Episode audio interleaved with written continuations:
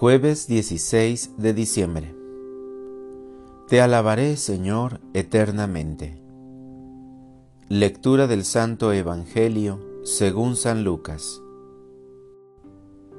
Cuando se fueron los mensajeros de Juan, Jesús comenzó a hablar de él a la gente diciendo, ¿Qué salieron a ver en el desierto? ¿Una caña sacudida por el viento? ¿O qué salieron a ver? ¿Un hombre vestido con telas preciosas?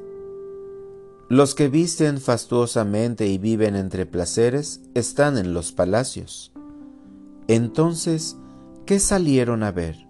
¿Un profeta? Sí, y yo les aseguro que es más que profeta.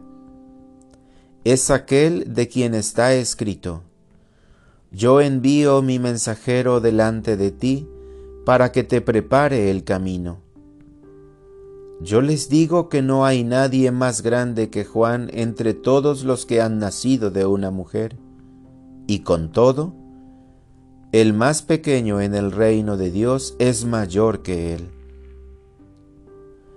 Todo el pueblo que lo escuchó, incluso los publicanos, aceptaron el designio de justicia de Dios, haciéndose bautizar por el bautismo de Juan. Pero los fariseos y los escribas no aceptaron ese bautismo y frustraron en su propio daño el plan de Dios. Palabra del Señor. Elige la paz. Mi amor por ti no desaparecerá, y mi alianza de paz quedará firme para siempre Isaías 54:10 Reflexión La primera lectura de hoy viene de una porción de Isaías que se dirige al pueblo de Dios en el exilio en Babilonia. Su templo en Jerusalén ha sido destruido por la guerra, su ciudad capital y los pueblos de alrededor están en ruinas, y la tierra que recibieron de Dios está ocupada por gente sin conciencia de su Dios. El pueblo de Judá ha sido dispersado, encadenado, y se ha preguntado dónde está Dios en todo esto. Muchos de sus profetas les habían advertido antes que su comportamiento apestaba a idolatría e injusticia, y en el exilio están pagando el precio. Ahora los profetas deben consolar y confortar al pueblo de Dios y prepararlo para invertirse con más entusiasmo en la alianza que Dios hizo con ellos.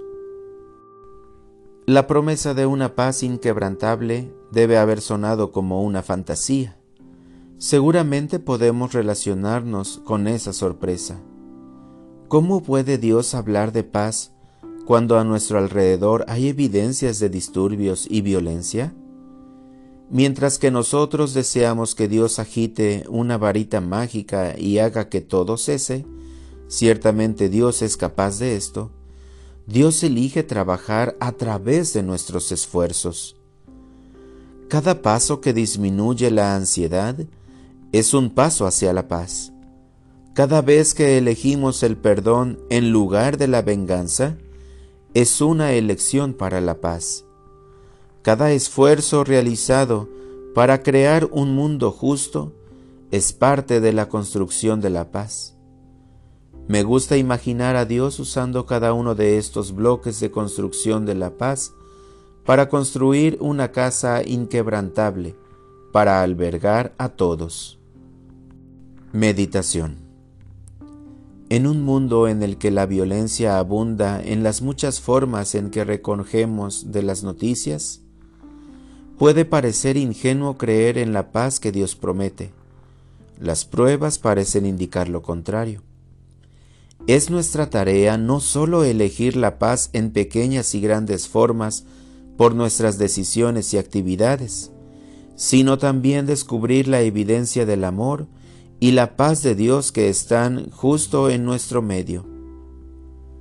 Habla de actos de misericordia y perdón, comparte información sobre agencias que persiguen caminos pacíficos hacia la justicia y reza pidiendo el valor de promover la paz donde quiera que haya discordia. Oración. Jesús, príncipe de la paz, que tu venida entre nosotros continúe señalando la prioridad de la paz y el amor.